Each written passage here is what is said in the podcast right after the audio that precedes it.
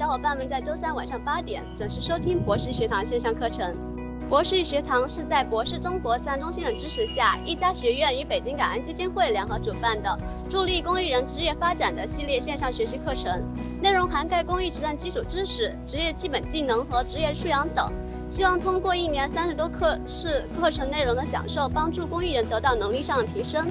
近几年来，空气质量恶化等现象促进了环保成为了社会的热点话题。不少民众甚至是环保 NGO 都认为企业对于环保是有的影响是有负面的。比如前段时间某大电商借助了澳洲某种鱼类称赞自家的冷链物流，被网友和呃环保 NGO 认为质疑，这是危害了濒危动物的生存。这样事情不在于少数。由此看来，企业和环保 NGO 真的是需要势不两立呢？将来两者是否能共赢呢？今天晚上我们有幸邀请到王小军老师跟我们分享环保领域以及企业做环保背后的故事。王小军老师，记者、自由撰稿人，一家学院签约讲师，曾在《二十一世纪经济报道》、第一财经、世界环境、新华、凤凰等媒体发表发表文章，并参与《大象进行时》、《穹顶之下》等纪录片的策划。从两千年开始为世界银行、联合国儿童基金会做项目协调和翻译志愿者。二零零五年进入绿色和平，全职开始为 NGO 做传播工作，成功执于绿色和平，主导天堂雨林保护项目。二零零八年北京奥运会环境评估报告、大连漏油事件快速反应项目，并参与了煤炭的真实成本的报告的调研，以及联合国哥本哈根气候谈判等里程碑的项目策划和传播工作。好了，关于王小军老师的介绍，主持人就说到这里，下面有请王小军老师吧。呃，大家晚上好。呃，今天呢是没有 PPT，呃，我觉得这个其实是挺好的一件事情，因为我很早以前呢是，嗯，最早的时候第一份职业是当老师，然后那个时候即便有黑板也用的很少，因为我觉得，呃，这样子的话大家可以更呃集中注意力来听我们呃在讲一些什么东西，然后呢，呃，对于大脑来讲的话，可能呃。不需要说受那么多不一样的信息的一干扰，嗯，那么今天晚上的这个给我的作业是去讲一讲说，呃，NGO 和企业之间的一些嗯张力，呃，怎么样子能够从呃敌人，然后呢变成朋友，甚至呢可以呃发展到更加亲密的关系。那就不仅仅是说环境的 NGO，也同样的有很多的人权方面的，或者是说这些。呃，其他的呃社会相关的呃一些话题呢，都跟那个企业和 NGO 之间会产生很多的特别有意思的一些故事。有的 NGO 呢会跟企业走的比较的近一些，而有的 NGO 呢，它会呃就是敬而远之，嗯，甚至呢，嗯，会有一些相相当呃紧张的情绪在里头。那这个其实呢，呃，我们呃今天的这个晚上的讲座呢。或者是分享吧，或者是讨论。呃，最早的这个，呃，导火索或者是一家学院的，呃，想让我来说呢，是因为这个，呃，就是，呃，金枪鱼的事情哈，大家呢应该也有前段时间有听说过。但是呢，我其实是想，呃，更早的去讲一讲说，呃，企业和呃 NGO 之间的这个。最早一开始呢，呃，我当时呢给一家的发的这个，呃，今天晚上分享的一个提纲呢是三个部分了，呃，第一个部分呢是我们可以去想一想说企业和 NGO，尤其是环境 NGO 之间的这个渊源了，呃，是一个呃前世的一个冤家还是怎么一回事儿？那第二部分的话呢，我们就来讲一讲说企业和环境 NGO。呃，目前的今生今世，呃，是在做一个什么样的、什么样的游戏？那第三部分的话呢，就可以来，呃，展望一下，说环境 NGO 和企业呢，是不是可以携手走进一个更美好的未来？呃，先说第一部分，环境 NGO 和这个企业他们之间的这个渊源到底是怎么一回事儿？嗯。在说这个之前，咱们再往回倒一倒。如果是呃有听过我之前在一家的分享的话，我曾经讲过说这个呃，NGO 它本身呢作为第三方力量，是呃相对于呃政府和企业或者是商业行为的呃民间的一个声音，所以呢它是跟这个普通的公众和这些比如说环境呃大自然地球。嗯，和一些公共利益呢是站在一起的，和民间的站在一起的，所以呢，这个是一个前提，就是说，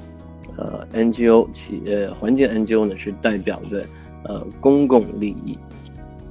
而呃政府呢，它是它的职责呢更多的是在于说去制定游戏规则，然后呢，呃，去呃用自己的力量呢去推动这些游戏规则呢被遵照。而企业的职责，它的存在的意义呢，更多的是在于去创造利润，去呃促进这些生产。所以呢，三个方面，这三个呃角色呢是有不同的分工。嗯，那每一个分工，首先这个基础呢是说，每一个分工呢都有它的必要性和必然性。呃，不是不能讲说谁就一定是好的，谁就一定是坏的。我绝对不同意说，呃，这个奸商奸商，所有的这个做生意的，那就一定是个坏蛋，一定是个奸奸贼。搞清楚这几个，嗯，就是基本的概念以后呢，我们就可以来看一看，说最早最早，呃，环境运动或者是环境保护这个概念呢。大家可以想一想，它在什么时候出现？肯定不会是说在这个环境被破坏之前出现。那环境的大规模的破坏，嗯，当然呢，说只要一一开始有人类，嗯，说这个人口的发展、人口的膨胀呢，肯定就影响环境。嗯，但是呢，但是呢，在这个过程里头呢，其实嗯，要想清楚，比如说在工业。革命之前，工业化之前，有没有环境运动？有没有环境保护？其实是没有的，因为呢，大家和呃环境的呃关系还是一个嗯相对来讲的话，非常的依赖于环境，然后呢，也是比较自然和谐的去相处的这样子一个关系。但是呢，在这个工业化的过程里头呢，就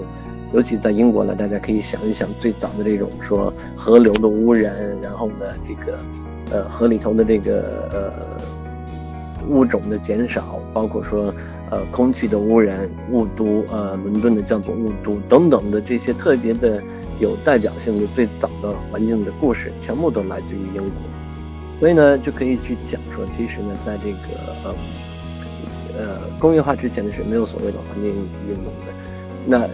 也就是说，环境保护和这个呃企业它的呃，尤其是生产型的这些企业的呃出现的是相伴的，它是一起出现的，呃前后呢也就差那么十呃十几年的时间，呃这个原因呢在于说呃第一个是说工业化带来了特别呃剧烈的或者是呃非常严重的这个环境的恶化破坏。嗯，尤其呢是体现在这个，呃，森林的破坏，然后呢，呃，河流的污染，以及呢，空气的污染这几个方面。那同时的话呢，工业的话也带来了另外一个一个后果。这个后果呢，就是呃，相对呃大规模的中产阶级的出现。那这些人呢，他嗯。呃，开始接受更好的一个教育，然后呢，开始去接触更多的信息，然后呢，也能够有了更好的生活质量。那在这个基础上，其实呢，也就意味着说，他呢，呃，对于自己的生活质量呢，有了一个更高的追求，呃，也更希望呢，不仅仅是说在物质方面呢，能够有一些满足，因为他已经差不多满足了。他更希望呢去做到两点，第一点呢是去跟那个，呃，呃更大的环境，尤其是自然环境呢有一个更和谐的相处，呃，开始呢在这方面呢产生一些思考。另外一方面呢，中产阶级他呢，呃，对于自己的自身的这个存在的意义呢，也有了一定的思考。他就不仅仅在满足于说自己作为说这个物质方面的满足了就可以，他呢更希望说他自己存在于这个社会上头，能够对于这个社会的变革，或者是说对于这个社会的变得更好一些吧，起到一些积极的作用。那他呢也就有更多的这个知识和力量和武器呢，来推动一些好的改变。这个期期间，其实呢，也就是说，呃，英国最早的这个生态保育这方面，呃的一些讨论，一些社团的开始出现，他们呢就去，呃，讲说这个，嗯，呃，就是比如说河流怎么样子去去去治理，他们呢开始去考虑说森林和这个草地该怎么样子去保护。那更重要的呢是说，在当时的伦敦呢，就尤其呢是要命的一个是空气污染，所以呢就很早的呃推出了这个全世界全人类的第一部的这个空气空气跟空气相关的这个法律。所以呢这个相当于说是最早的一个呃环境和这个企业呃共生的这这样子一个现象。嗯，但是呢更大规模的其实呢呃是在这个。呃，二战以后了，呃，就是才开始从这个呃自然的保育、呃生态的保育呢，走入到这个环境的保护里头去。嗯，那么一个特别明显的二战以后的一个呃现象呢，是呃公众的动员，尤其是呢消费者的动员。那消费者呢，其实就是跟企业呢是息息相关的，企业的。利润全部都来自于说，去赢得消费者的青睐，所以呢，在这个时候也就出现了说，企业和呃 NGO 呢在争夺消费者的这块阵地。这句话呢，我希望大家呢能够记得住，因为呢，呃，这个其实是我们今天晚上会接下来一直在贯穿的一个主题，就是说，企业和 NGO。环境保护之间，呃，最重要的阵地其实呢就是消费者。但是呢，很可惜的是，呃，目前在中国来讲，这个这种讨论，这这场战争啊，其实还没有打响。我们可以想到说，企业它的生存，呃，它的使命呢就是去去去逐利，去去制造利润。那利润怎么来呢？呃，不外乎呢，就是降低成本，对吧？成本的越低，那它的利润呢就会越高，呃，或者至少它的这个 margin，它的这个这个利润率，利润率呢会越高。那另外一方面的话呢，呃，就是对于它的消费者来讲，市场越大，它的的利润率就会越高。所以呢，呃，成本低怎么低下去呢？不外乎就是说，哎，我大规模的生产，同一个机器呢可以不停的去呃生产出来同样的这些。产品，那另外一方面的话呢，就是去使用这个最最最便宜的这些，呃呃，你说原料，使用最最最廉价的劳动力，以及呢资源，在没有政府第一方力量呃政策的这个约束之下的话，有很多的公共资源，比如说水，比如说土土地，比如说矿物质。比如说空气等等的这些公共资源呢，其实就是企业降低它的成本的最容易去入侵的一个一个地方。那在这种时候，其实呢，有很多的这些环境污染的消费者是看不到的，那就凸显出来了 NGO 的它的它的它的这个嗯作用和它的职责。那 NGO 呢，就需要在这个时候去站出来，把这种东西，把这个故事呢，去讲给。呃，这些消费者去听，因为呢，呃，在讲的这个过程里头呢，其实最大的挑战就在于是说，到底是一个法的故事，还是一个义的故事？这个呢，到底是一个说道德高地上去讲，还是说我们用法律来讲，还是说我们用钱、用市场、用消费者来讲？那无论是哪个方面呢，都是可行的。但是呢，到最后的推动，一定呢是要说让，呃，政府呢能够出台更加严格的一些法律呢来保护到我们的公共公共资源，比如说水的水质，比如说空气，比如说这个呃土壤，对吧？比如说我们的这些矿物质。像现在的话呢，其实还有一个特别重要的是我们的未来，呃，这个呢完全就是说气候变化呃这样子一个议题呢，呃所关注的一个焦点。那在这个里头，我们已经讲了很多说企业和 NGO 之间的这个关系了，他们到底是为什么会有这种张力？那就可以举几个例子来讲啊。那真的是听上去好像是企业和 NGO 呢，呃，尤其是环境 NGO，呃，或者是这个做劳工的 NGO，那 就是一个前世的冤家一样的。嗯，比如说，呃，呃，我自己以前呢在绿色和平工作，呃。接触到的最早的项项目之一呢，就是呃这个呃东南亚有一个造纸的企业，对吧？它呢在海南、在云南呢有很多的这个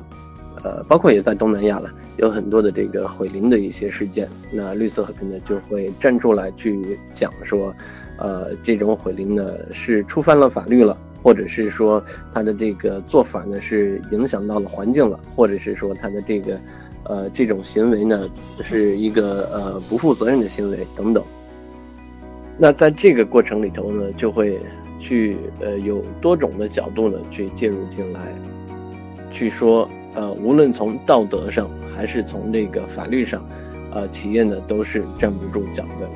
呃所以呢从道德上、从法律上、从消费者的角度，就需要说政府呢去做一些呃工作出来。就需要呢，消费者呢也站出来去帮助 NGO，去帮助呃，去促促进政府呃，能够尽早的、更快的来出台这些管管理的办法，能能够呢去呃变成一种呃全社会的压力，让呃这个企业呢尽快得到一些改变。那这种压力呢，其实呃最大的就是说政府和呃消费者。那在中国来讲的话，尤其是政府。同时呢，大家，嗯，我不知道我们今天晚上的呃，在在在听的各位呢，有接触环境保护，或者是说接触这个中国的 NGO 的有多久哈？嗯，有以前呢有一个非常的嗯，我很喜欢的一位前辈了，叫霍岱山，他呢是呃呃，大家可能听说过叫呃淮河卫视。那他最早的时候，作为一个普通的公民呢，就是去，嗯，跟一个莲花味精味精厂呢，会呃污染到了淮河。然后呢，他作为一个霍岱山，作为一个普通的公民呢，就站出来呢，去去，嗯，要求企业呢去停止污染，对吧？这个呢，就是一个在中国的环境的这个历史上还是挺有代表性的一个案例。呃，具体的细节呢，我觉得大家可以回头呢再去查查一下，呃，资料呢去看一看，嗯，但是呢，总体而言来讲的话呢，呃，这个是，嗯，并没有什么国外的一些呃先例，然后呢，让让让霍霍岱山老师呢去，呃，照搬，然后呢说去学习，说这个民间的力量呢跟这么大的一个企业呢去，呃，抗衡的话是如何如何来做，对吧？但是这个是一个。它呢，完完全全基本上是一个，呃，土生土长，咱就自己的，呃，特别自然而然的演变出来的这样子一个一个案例，呃，据说这个民间的资源，它或者是说民间的力量呢，能够如何，呃，促进这个企业的一个一个一个发展？那我讲说企业的发展，其实呢，是因为说。呃呃，淮河卫视霍岱山老师呢，跟这个莲花味精到最后呢，其实是达成了一个呃相当不错的结局。呃，如果是拍电视的话，那就真的还是一个呃大结局一样的 一样的一个一个故事了。嗯，但是呢，整个的过程里头呢，还确实确确实实是呃跌宕跌宕起伏的这么一个过程。嗯。所以呢，如果大家有兴趣的话，在今天晚上完了呃完结束之后呢，完全可以去去去看一看，呃，去找一找这样子一个案例呢，它的过程。这个呢，就是非常典型的说，哎，企业呢跟这个 NGO 之间是怎么样子从这个怒目相视，然后呢到最后呢说握手言欢。这个呢就引出来呃一个可能性，也就是说企业和 NGO 呢，即便是天生的，貌似是天生的这样子一对冤家宿敌，也不一定呢就不可以成为朋友。其实呢。嗯，我们待会儿呢会更详细的去讲说怎么样的去变成朋友啊，嗯，但是呢更需要去注意的这个就是进入到了我们今天晚上要分享的第二部分，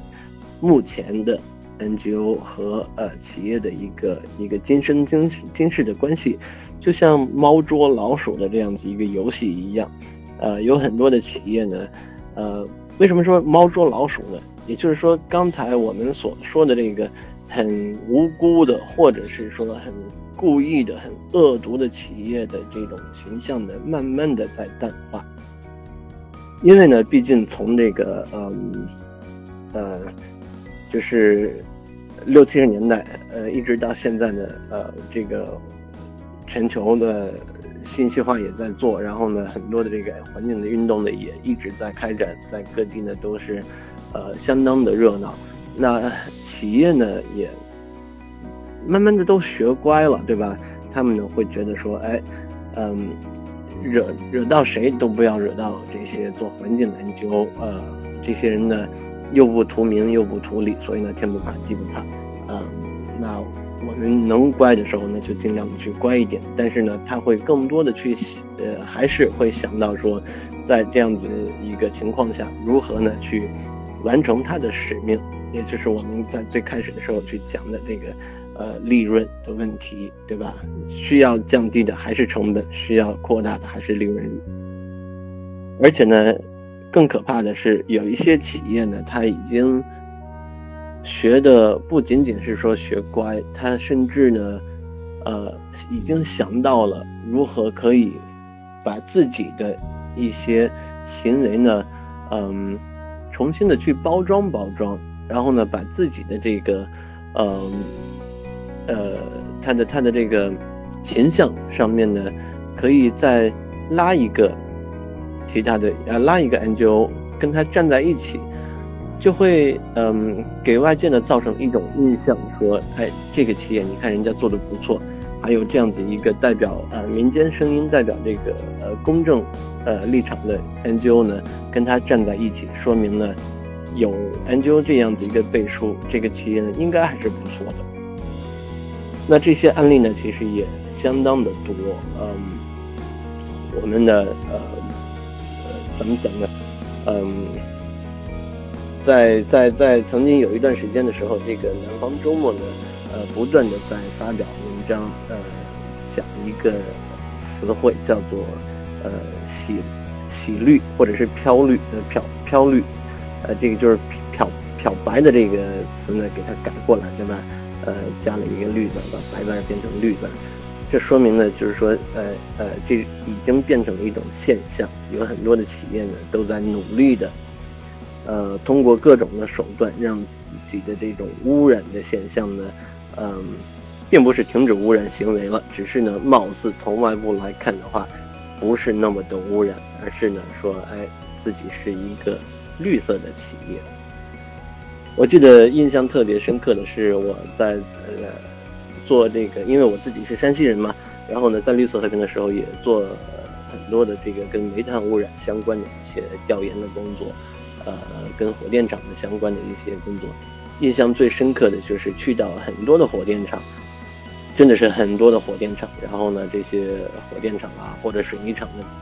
周围。呃，或者他们的这个烟囱上呢，就会刷非常呃蓝色的、白色的呃油漆，都刷的很很漂亮。呃，在围墙呢会写说这个呃什么环境保护啦，然后呢碧水蓝天啦，呃青山绿水啦等等的，说造福子孙后代，要做这个环保型的企业等等等等，呃，都讲的信誓旦旦。那这个呢是是最粗陋的一样呃呃漂绿的一些行为，对吧？更高级的一些呢，就会真的是去拉一些 NGO 去站台。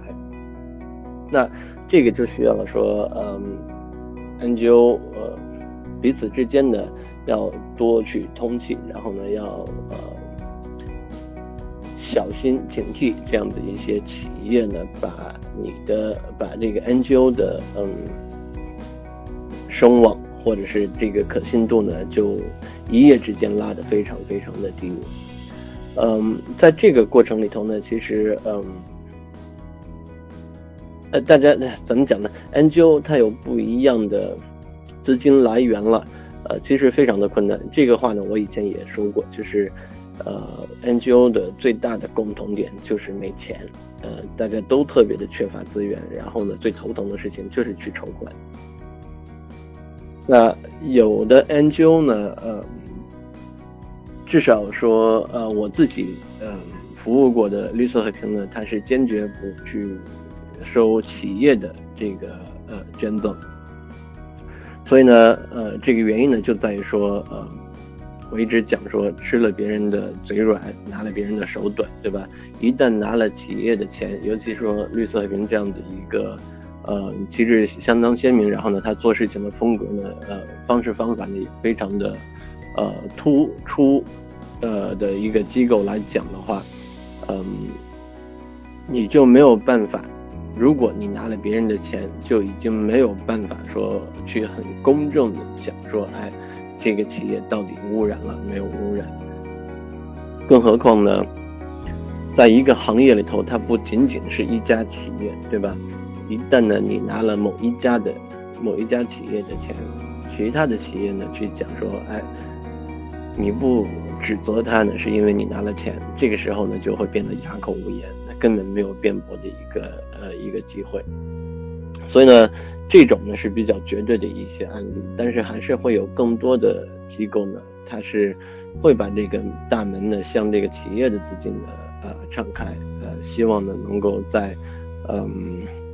保证自己工作的这个呃可信度和独立性的基础之上的。呃，能够有更多的可能性的去去去接受这个企业的捐赠，那这个其实是一条钢丝绳了，呃，要走起来非常非常的困难。嗯，我记得我呃，在一个，在一个嗯，去参加一个 NGO 的这个会议的时候，呃，是属于相对内部的一个会议。呃，然后呢，就呃，就是行业内部哈，内部的一个会议。那这个 NGO 呢，它是做跟动物相关的呃工作，动物保护相关的工作。那在这个会议上呢，就会看到了一个呃呃一些企业的这个赞助的东西，嗯，那这这这这些东西上头呢，有两个 logo 呢，是我一直都呃。辨认的非常清楚的一个呢，就是我刚才讲的这个造纸企业，另外一个呢是一个嗯，就是食品行业。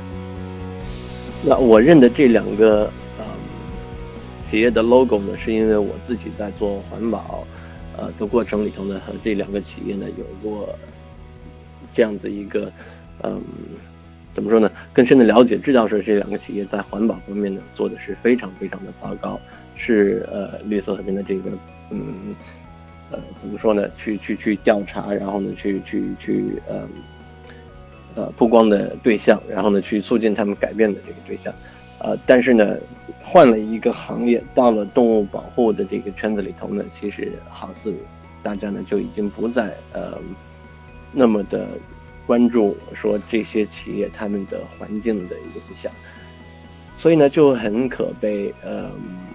就会觉得说，如果 NGO 彼此之间，尤其呢动物保护和环境保护呢那么相密切，呃的两两个环环境 NGO 都没有办法说，哎，我们能够和这些嗯企业呢去嗯以同样的一个立场和镇定的去面对这个企业，然后呢企业呢就会嗯。在面对环境 NGO 的时候呢，去讲说，哎，你看我们和呃这个 NGO 呢也非常的呃关系呢非常的好，对不对？凭什么你们这个 NGO 呢就使劲揪着我们不放？等等等等，这样子一些一些呃反驳出来，呃，所以呢就会真的是很沮丧，啊，做到这个这个这个份上头。那这个呢是属于说呃这些企业呢做的比较的高端的公关，他们呢会呃拉了一些很不明就里的呃 NGO 呢去给他们做背书。那这个其实损失最大的是我们的同行 NGO 的同事。那这个里头呢，就会嗯有更多的一些问题呢去讲出来。当然呢，也会有一些 NGO 呢会为这些企业抱打不平，说你看人家在某一些一些方面呢是做的很好的，对不对？我们做 NGO 呢也不能老揪着别人的这个小辫子不放，总得看到说嗯企业呢它做的好的这一面。我们呢，怎么样的去呃促进它能做得更好就是了。这个观点我非常的赞成。就是说，呃，企业呢也不是说它就是一个什么万恶的资本主义，就必须要一棒子打死它。它自然有它存在的意义，对吧？那我们要尊重它的这个呃制造利润、追求这个最大利润空间的这样子一个一个初衷。这这是它的存在的意义，这是它存在的使命。呃，所以呢，我们得去尊重它。那问题就是说，怎么样子能够让企业在制造、生产利润的同时呢，可以变得更具有责任心？那这些责任心呢，绝对不是说企业它自己本身的这个 CSR，也就是说企业社会责任的部门呢就可以完成的。嗯，那这个任务呢，是需要说 NGO 发动消费者，NGO 和企业直接坐到谈判桌上，NGO 呢。针对这些企业的行为呢，或者是行业的行为呢，和政府呢去做沟通，把这些行业行为呢变成一种一种呃呃更更高的、更在上的一些一些管理管理的游戏规则，才可以呢呃让这个企业的行为变成是一个行业的准则，还可以呢让这个行业的行为呢变成是受更高的法律所约束的一些行为。嗯不断的去提醒他，不断的去呃促进他呢，去去去，至少呢，在这个嗯嗯怎么讲呢，不大好的行为方面呢，能够有一些有一些呃自我的约束。那这个是最基本要做到的，更需要去做到的，其实呢，就是嗯我们和企业如何呢，能够共同来面对这些社会问题，面对环境问题。的时候呢，一起去呃做双赢，那这个呢，我们就呃做到了说呃，终于呢提到了说今天晚上要讲的这个案例哈，就是比如说京东和 WWF 之间的这个这个金枪鱼的故事。这个呢，呃，从时间上来看的话，相当相当的不幸了，呃呃，是我看呃差不多在一个月之前，呃不到一个月啊，六月八号的时候，今天呢是七月五号。六月八号的时候呢，嗯，京东和这个世界自然基金会呢，呃，有一个公开的呃共同的声明。首先，这个 NGO 和企业站在一起的话，这个也无可厚非了哈。呃，有一个共同的声明呢，去讲说这个是成为战略合作伙伴。然后呢，嗯，有这么一个声明。接着，接着在第二天，立马呢就呃。出来一个，呃，单方面的京东的一个一个一个宣布，说把那个世界的顶级食材，澳洲的这个什么，呃，蓝鳍金枪鱼引进国内来，那这个前后就差了一天，嗯，然后呢就会弄得，呃，WWF 的手忙脚乱，呃，因为呢，呃。这个怎么讲呢？如果我们再能够回头去看一看，这个呃六月八号前一天的那个共同声明的话，就会发现，其实呢前一天的这个共同声明里头呢，并没有提到任何的关于物种保护方面的东西。六月八号的这个共同的声明呢，讲的更多的是。呃，在这个气候变化方面，碳碳排放碳排放方面怎么样去降低？然后呢，比如说京东它作为这么大的一个呃电商，然后呢会有很多的这个仓库啦，然后呢会有很多的物流方面，在这个过程里头怎么样去呃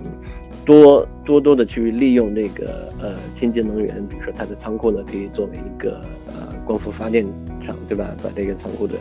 房顶呢全部都安安装那个太阳能板，或者呢是把这个呃呃包装的这个环节呢能够去呃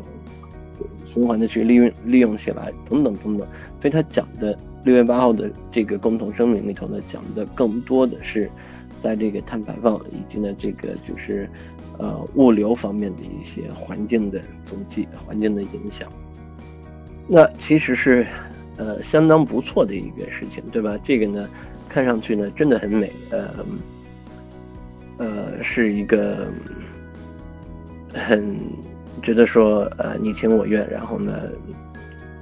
大家都欢喜的一个一个一个事情，呃，虽然呢是，呃，怎么讲呢？呃，所谓的这些回收呃纸箱啦等等的循环利用啦是比较初级了，但是我还是蛮喜欢说他们能够最起码开始说把这些物流的仓库呢，呃，屋顶呢全部都建成这个太阳能光伏光伏发电站，那这个其实本身呢就是一个极其大的共享，嗯。但是很可惜的时候呢，是在六月九号，那京东呢就呃发了一个关于这个金枪鱼的这样子一个一个呃高调的呃一个一个一个声明，而且呢非常的不幸的是说这个呃金枪鱼，尤其呢是说呃京东呃在售卖计计划要售卖的那个蓝鳍金枪鱼呢是呃金枪鱼里头本身就特别的呃这个。受受到呃威胁的这个金枪鱼这个物种里头，有更加呃呃濒危的这样子一个一个一个一个呃种类，所以呢，就引起了很多很多环境保护和动物保护的这些 NGO 的一个呃愤怒了。大家都觉得说，嗯，在这个事情里头呢，WWF 呢在给呃京东做做了一个。呃，背书一样，但是其实呢，真的平心而论来讲的话，其实六月八号的这个呃声明呢，是跟呃物种保护呢，其实没有任何的关系。不过呢，需要讲清楚的是，呃，WWF 在接下来的这个一些工作里头做的还是相当的不错，能够呢去推动京东的啊，呃，非常快的，呃，即便呢是有很大的商业利润在里头，对吧？呃，我们刚才讲了，企业的生存呢就是逐利的，呃，在这么大的利润之前呢，能够说呃很快的扭转它的这个立场，去认识到问题的严重性，然后呢去非常快的来呃发了一个呃新的声明呢，去下架这些金枪鱼。刚开始的时候是呃京东自己的这些呃店铺，后来呢也是所有的这些呃金枪鱼。包括说其他的这些呃呃商铺的金枪鱼，就是蓝鳍金枪鱼。可惜这里头呢有一个可惜的地方哈。这个可惜呢是京东的这个有两个地方，它的这个通报里头呢，首先第一条上来呢就去讲说，哎，我们卖的这个鱼呢全部都是人工养殖的，这是第一，是野生捕捞的，呃，是澳大利亚那边的去呃。支持的呃，就是澳在澳大利亚呢是很合法的一个产业。那，嗯，这一个说法呢，其实一上来呢就去讲，已经有点不大合适了。因为呢，嗯，这显然呢说明了说，呃，作为一个企业来讲的话，京东是记出了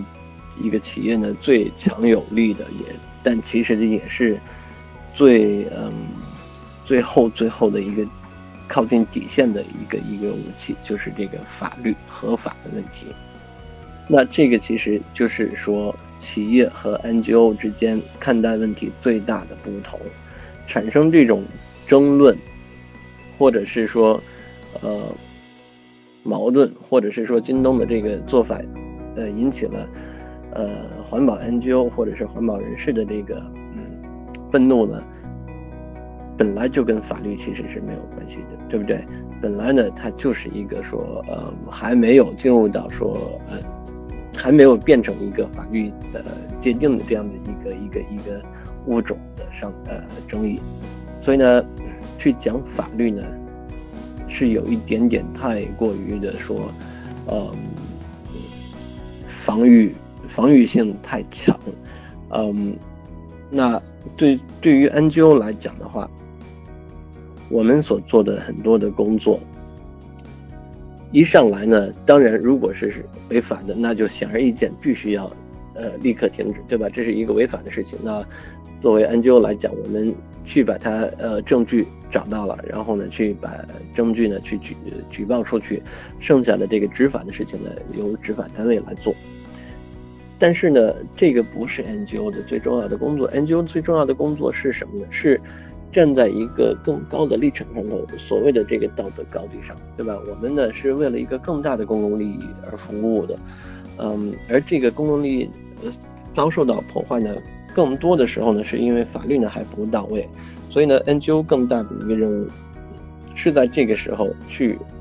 把这些呃破坏呢作为一个案例，然后呢来。呃，去表明冰山一角，来推动更大的法律的出台。所以呢，我们就可以讲说，合法的对于企业来讲，不见得是对于社会来讲就合理。那即便是对于社会来讲合理的，对于也不见得对于这个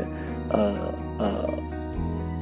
环境，或者是说我们所代表的这个这这一方，呃，民间呢是合情的，对不对？就是合法、合理、合情的这三个东西之间呢，并不能够画上一个等号。但是呢，企业它在看待问题的时候，甚至政府呢，它在看待问题的时候呢，充其量呢会看到的是合法，而不是那么的去关注到说更大的这个。是否合理？长远的合理是否呢合情？对于 NGO 来讲的话，我们的工作就是希望说这个法律的门槛、法律的这个准绳呢，能够不断的去提高，去去去约束这个企业的行为，去指导企业的行为，让这个呃法律呢能够更多的越越越制定越高，然后呢更多的来呃靠近说更大的最大的。这个公共利益的呃这一方，嗯，那我们再回到说京东和 WWF 这个案例里头来哈，呃，我其实特别想说的一点呢，是因为我自己呢也当时也在关注这个事情，嗯，很遗憾的呢是在这个案例里头呢，呃，不无论是京东还是 WWF，其实都有点在自说自话。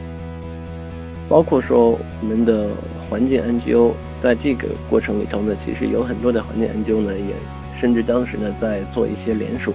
去希望说，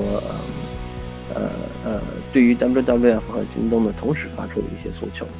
那在这个过程里头，即便呢到最后我们看到的结果呢，貌似相当的不错，嗯，但是呢，如果我们再仔细想一想，嗯，对于我们想要做的这个事情，比如说金枪鱼，尤其是蓝鳍金枪鱼而言，有什么推动的作用吗？有什么积极的作用吗？对于说消费者来讲，有什么呃教育的意义吗？不见得，因为呢，在这一个说前前后后，嗯，不到一周的。这种呃讨论里头，或者是这种呃很热闹的这个场景上的演戏的，终归是过来过去，嗯，在舞台上的这几个角色，对吧？嗯，更大的呃，即将在六月十八号呢摩拳擦掌擦掌的想要去花钱。品尝一口这个来自遥远的澳大利亚的美味的一些消费者们而言，呃，根本好像都没有看到这出戏。对于他们来讲的话，舞台的大幕其实都没有拉开，他都不知道说，呃，后台在发生一些什么样子的事情。所以呢，说过来说过去，也只是，嗯，一个很暂时性的胜利。为什么说是暂时的呢？是因为说，下一次，比如说，哎。嗯，有某一个企业呢，他没有注意到这样的一个物种，就像说京东一样，它其实只关注到了环境是在这个碳排放方面的等等的，这是一个重点，但是呢，又忽略了说物种保护这样子一个一个其他的更专业的话题。呃，还会有其他的企业呢会犯同样的错误，那是不是再来这样子一轮，更加根本性的一个改变呢？必须要来自于说更大的民间的群体、消费者群体，以及呢更重要的是说，呃这些法律法规的制定。那当然呢，对于说金枪鱼这个物种的保护来讲的话，法律法规呢不是一个单个的国家呢可以做得到。所以呢，在这儿呢又。进入到说我们的第三个环节，也就是说，环境的 NGO 和这个企业，怎么样子能够从前世的冤家到现在的这个说猫捉老鼠一样的游戏，呃，走到说哎我们的共赢上面去。其实呢，刚才提到的呃淮河卫视霍大山老师和这个莲花味精的这个案例里头呢，呃就可以看得到，它呢是企业。和民间以及呢政府呃或者是政策三方面的这个力量全部都加到一起去，呃就达到了一个稳定的三角形的这样子一个关系。所以呢，企业和呃环境 NGO 之间的关系呢，不是说只有这两方呢满意了你情我愿就可以做得到，还是必须要有一定的参与呢，是来自于呃更高的。我刚才讲政策方面的一个制定，嗯，然后呢，同时呢，也必须要来自于说，呃，消费者的更多的一些努力，嗯，那在整个的这个过程里头呢，有一些人呢会觉得说，呃，NGO 对于企业来讲是不公平的，尤其是对于某一个企业来讲是不公平的，无论这个企业，比如说是，呃。刚才讲的，呃，像京东，或者是说我刚才其实提到说雀巢啦、APP 啦，或者甚至呢，呃，呃，我们也有在也也有很多的机构呢在做苹果的工作，呃，也有的企业呢在呃也有的这个 NGO 呢在做这个摩拜啦或者小红车的工作，等等等等，呃，所以呢有些。同事呢，会觉得说，对于这些企业来讲的话，光揪着这一个企业去做工作呢是不公平的。可是呢，我要回过头来去讲一讲，呃，提醒一下大伙呢，我们刚才说的是行业的事情。那如果一个行业的改变呢，要去撼动整个行业呢，会是非常非常难的。尤其呢，对于说，呃，资源呢非常缺乏的 NGO 来讲，那 NGO 的资源最大的在哪里？NGO 的资源最大的就是两部分，一个是我们的独立性和公正性这个立场，另外一个呢是我们在民间的这个呃角度，跟在民间，那我们所呃代表的就是民间的声音，所代表的呢就是消费者的声音。所以呢，如果能够从市场的角度和从这个从市场的角度去讲说，哎，企业不可以这么去做，需要呢。呃，变得更高，呃，他的这个行为准则呢要变得更高一些，呃，向道德去靠近，呃，另外一个呢，再从这个公正的角度去讲，从独立性、独立性的角度去讲呢，呃，会赢得更大的一个这个这个支持度。嗯，这个甘地呢，就是圣雄甘地呢曾经说过一句话，他说这个，呃，呃。地球呢，可以呃完全可以去满足每一个人的需求，但是呢，无法满足每一个人的欲求、欲望。那这个里头呢，其实就是呃在做环境的时候，呃在做环境保护的时候，企业和 NGO 之间的一个不同的角度。企业呢，不断的希望说它的市场会越来越大，它的消费者呢会。不停的去买买买，永远在在在在购买，永远在消费，而地球呢是没有办法去支撑这么一个毫无止境的嗯买下去，对吧？这些不停的流转的这些钱币对于地球来讲的话毫无意义，嗯，所以呢，在这个过程里头呢，我们就需要去找到一些企业呢，它是来帮助 NGO。做到技术上的一个一个一个进步和一个呃一个环境问题的解决方案，把它呢能够做得出来。那比如说现在的这个气候变化的讨论里头呢，就会有很多的企业呢是在做这个呃风电和光伏。比如说呢，也有很多的企业呢，嗯，在做这个，即便是嗯制冷，呃，比如说冰箱啦或者空调啦这种制冷呢，也同样可以有这个呃绿色制冷，呃，它不需要呢去用那个氟利昂，呃等等的这些含氟气体呢来做，呃，所以呢，永远都会有技术，而这些技术呢就可以，如果运用得当的话，来帮助这个企业呢。赢得更大的市场，帮助企业呢降低它的成本，帮助企业呢去扩大它的利润空间。那在这种情况底下呢，其实 NGO 和企业的看待问题的角度呢就已经比较的一致，对吧？那 NGO 呢，我们是希望说企业能够，呃，在生产的过程里头去满足大家必要的生活需求的同时，尽可能的降低它对环境的影响。然后呢，去提高，呃，整个行业对于环境的一些一些呃环境的这个保护的一个照顾。呃，那对于企业来讲的话，它最看重的，不过就是我们刚才讲的市场市场的扩大呢，对于它来讲就是成本，呃呃，就是这个呃成本的降低，就是利润率的这个扩大。所以呢，企业和环境 NGO 呢是有。共赢的可能性的，也就是说，企业它的最大的资源呢，在于说技术，在于说这个，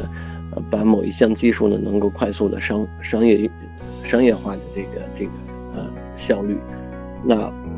就有可能呢会让环境保护呢变得呃更高速一些，更高效一点。但是呢，作为一个非常的悲观的呵呵 环境保护的人来讲的话。嗯，我可以呃很诚实的去说，即便是现在的一些呃环境保护的企业，或者是企业做的再好，那呃风电、光伏，或者是说我们的共享资源、共享单车，都会有它的自己的环境影响。再高精尖的技术，只要你要去，呃，利用到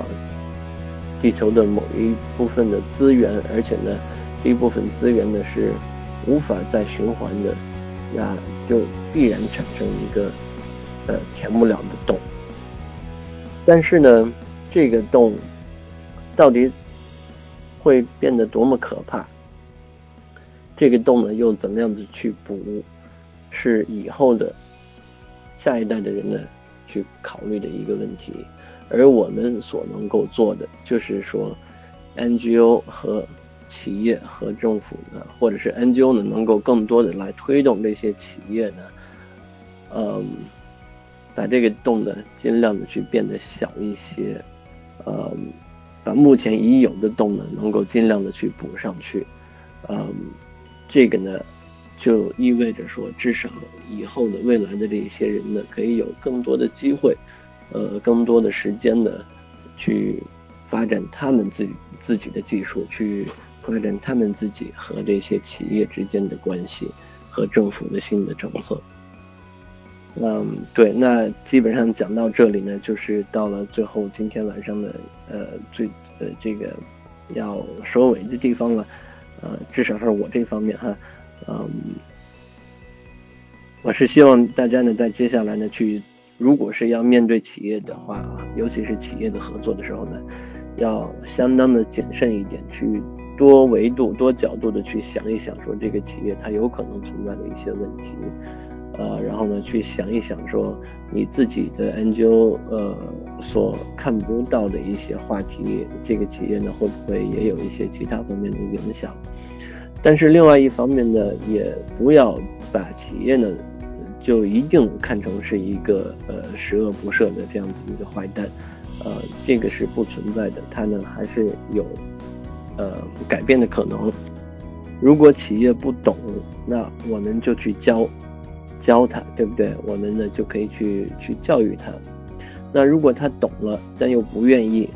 那我们呢就需要去了解一下为什么不愿意，是嗯什么样子的原因呢导致企业呢不去做？说我们心里头想当然的一件好事情。那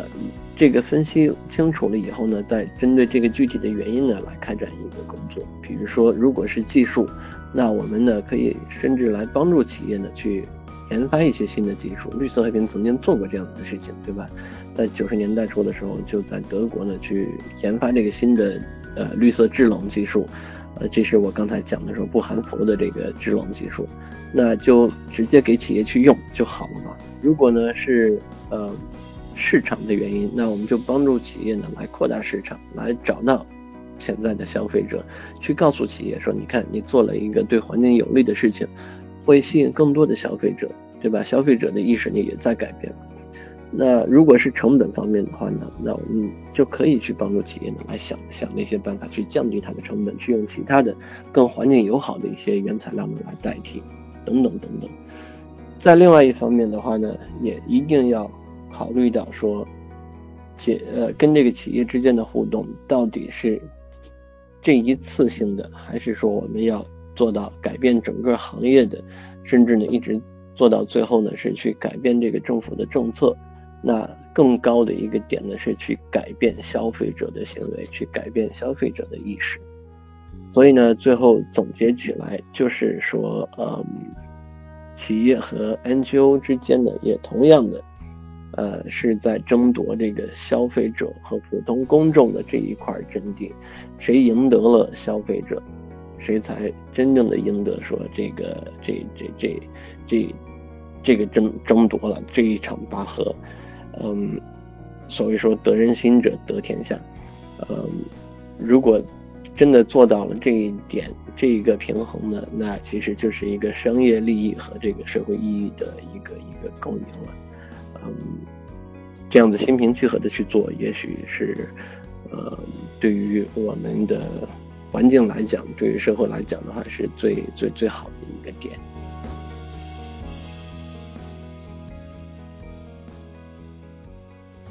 第一个问题，NGO 在与企业合作的过程中有哪些注意事项？现在哪些企业会比较热衷于与 NGO 合作呢？嗯，呃，在跟企业合作的过程里头，其实呢有嗯最需要去注意的事项哈，我我自己也跟企业打过很多的交道，呃，首先点的点的点呢得去知道说这个企业呢，它跟你合作的目的是什么，呃，如果是嗯在品牌方面的，呃，那就有可能是希望说，嗯。利用 NGO 的这样子一个立场呢，去，呃，使得他自己的这这个形象呢变得更亲民一些啦，或者是更嗯呃友好一些啦，等等等等。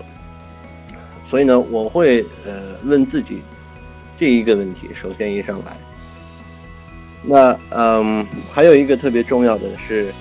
去想一想，说这个企业呢。呃，是只是一个钱的合作，还是说技术的合作，还是说一个嗯立场形象方面的合作？那无论是在哪个方面呢，都呃一定要想到说，对于 NGO 来讲的话，我们呃能够失去的，或者是说能够嗯丢掉的，可能呢。会比企业的更多一点，呃，我们需要保护的东西呢会更多，呃，所以呢要注意自己自己的这些形象和自己的这个立场，呃，比钱呢其实更重要。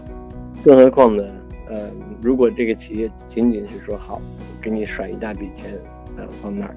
呃，而且呢还要用你的名字呢去去呃替他来背书，那这种合作呢是。那根本不需要去考虑，但是呢，如果在技术上的合作，那我倒觉得会呃更有意思一些，因为呢，这些技术呢，呃，是有可能会推动整个那个呃呃环境问题的一个一个解决。所以呢，呃，这些呢是我自己可以想到的一些注意事项。那在目前来讲的话，呃，在国际上会有很多不同种类的企业呢，是是很希望跟 NGO 来合作。尤其呢，说的不好听一点，现在呢，呃，对于企业来讲，做广告呢是一个很困难的事情。所以呢，这些企业呢会希望说去跟呃呃 NGO 的话题呢去有一些跨界的合作。呃，只要呢这些跨界的合作呢，呃，是足够巧妙，是足够真诚，呃，满足了这两点，那这个是相当不错的一些效果。我建议呢，大家可以去，嗯，找几则广告去看一看哈。一个呢是我以前呢分享过的一个，呃，一个一个案例是在讲那个，呃，可以去想一想哈，呃，应该是我看看是。佳洁是吗？是 Colgate，嗯，做过一个关于节水的广告，嗯，这个呢就很有意思，他呢会把那些嗯，就是节水的内容呢融入到他的这个牙膏的这个广告里头去。那还有另外一个呢是，嗯，今年二零一七年的，在这个美国的这个超级碗的这个上头呢，起亚汽车呢做的一系列的这个广告呢，它都是。呃，带进了一一部分的这个环境保护的一些呃概念在里头，嗯，这些背后呢也都是有 NGO 的一些一些影子，呃，放在那儿，所以呢，其实嗯，呃，跟企业的合作呢，应该会是呃很大的一个一个前景了，嗯，无论是做这个呃。跟环境相关的，比如说像目前的这个，呃，呃，共享单车的这些品牌，还是说，呃，光伏呃风电的这些企业，对吧？它的本职工作呢，就是跟这个，呃，环境保护呢是有一定的挂钩的。另外一方面的话呢，消费品的或者是食品类的企业呢，肯定也会很热衷于说跟这些环境的 NGO 一起来合作。纺织业呢，也会是一个特别呃。希望能够跟环保研究来合作的，那当然了，呃，我们的刚才在这个呃讨论里头呢一直在讲的这个电子产品行业，都是属于目前的比较希望能够通过跟环保研究呢合作呢，来让自己的品牌呢变得更加的绿色，无论是真绿呢，还是说假绿，还是漂绿的，都至少呢是他们有这样子一个动机的。第二个问题，如何看待京东南极金枪鱼事件中，行动者没有直接施压，而是拿京东合作的组织 WWF 开刀的行为呢？呃，这个我不会太多的来评价说，嗯，这些行动者是怎么样子做的这个事情哈，嗯。我只是觉得说很遗憾，无论是 WWF 的声明，或者是这些动作，还是说京东的，还是说我们的其他的这些 NGO 的工作呢，都都是在自己的圈子里头呢，去去去去，呃，争吵，或者是去去去，嗯，传递这些、分享这些信息，并没有呢真正的到达呃这些外部的消费者的，呃。视视野里头去，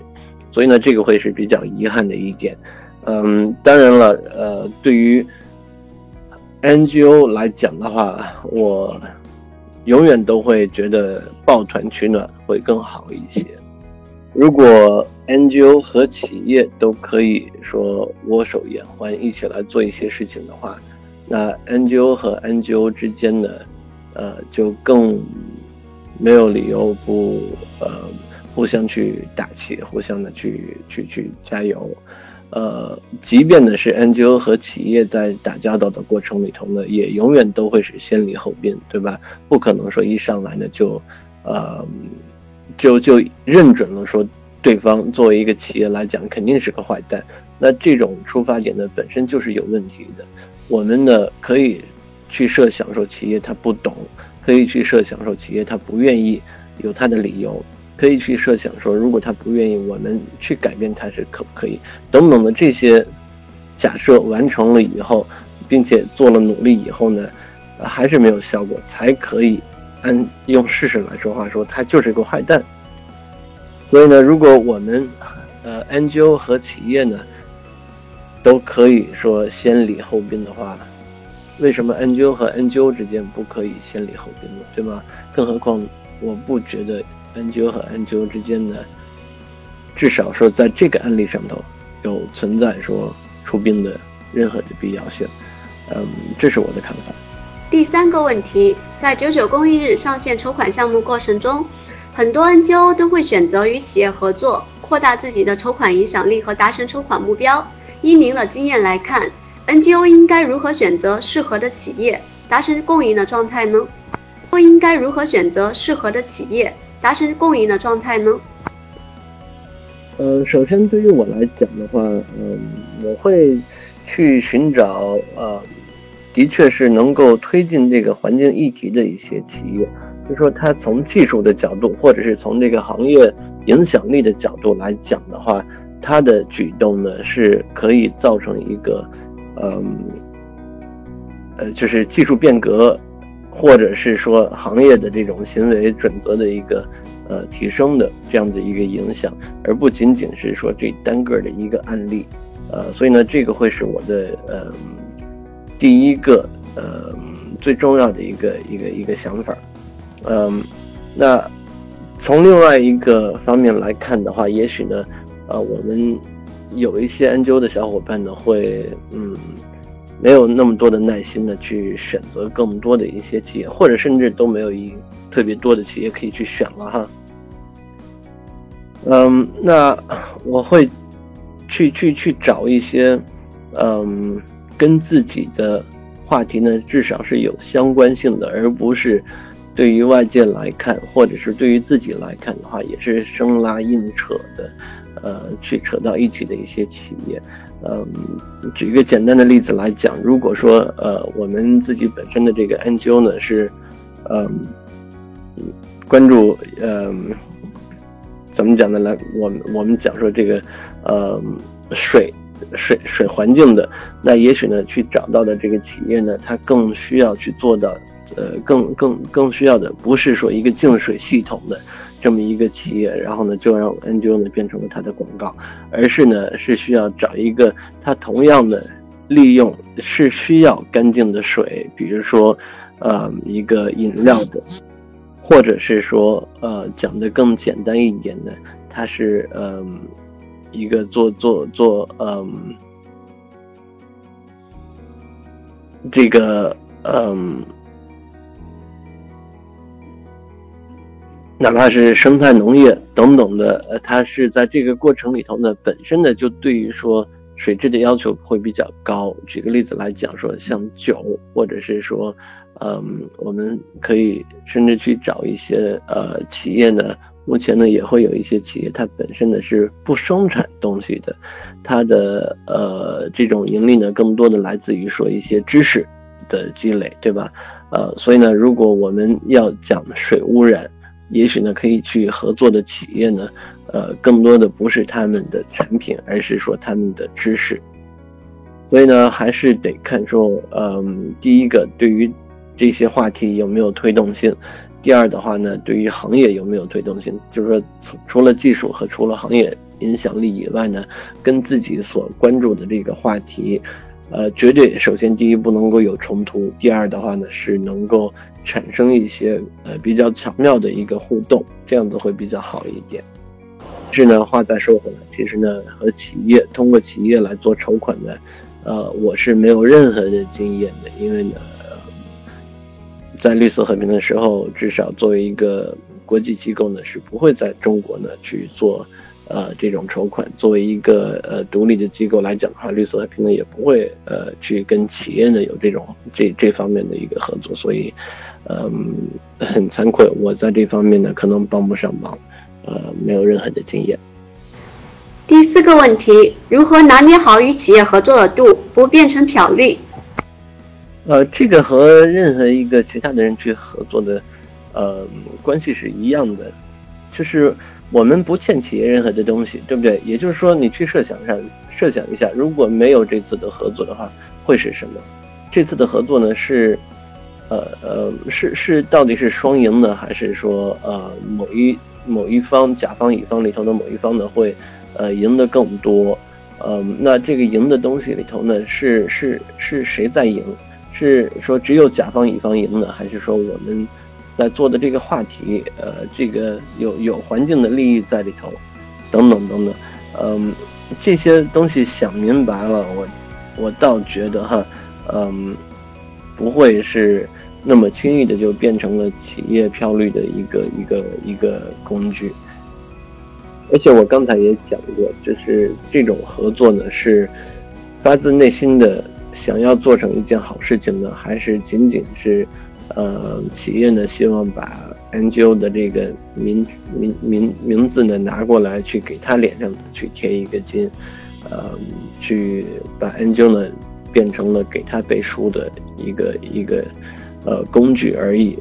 呃，一个名名号而已，所以呢，这些嗯，虽然呢，我们不能讲，呃，我刚才呢也说，不要一上来呢就觉得企业是个坏蛋，就觉得他呃动机不良，但是呢，同时如果是要谈到合作了，那就必须要谨慎一点，还是我一直在说的，NGO 最大的资源呢，其实是说我们的这个独立性和公正性，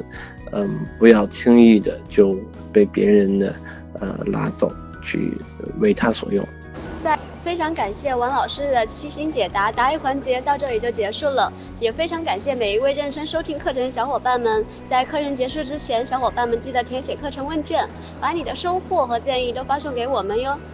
在课程结束之前，让我们再次感谢王守军老师带来精彩的分享，也非常感谢每一位认真收听课程的小伙伴们。今天晚上课程到这里就已经结束了。课程录音的收听地址以及课程的文字记录，后期都会发送到各位注册学员的邮箱里。联络直播群的小伙伴们也不要担心，请注意群主在群内发布各种信息哦。好了，今天晚上课程到这里就结束了，祝大家学习愉快，晚安。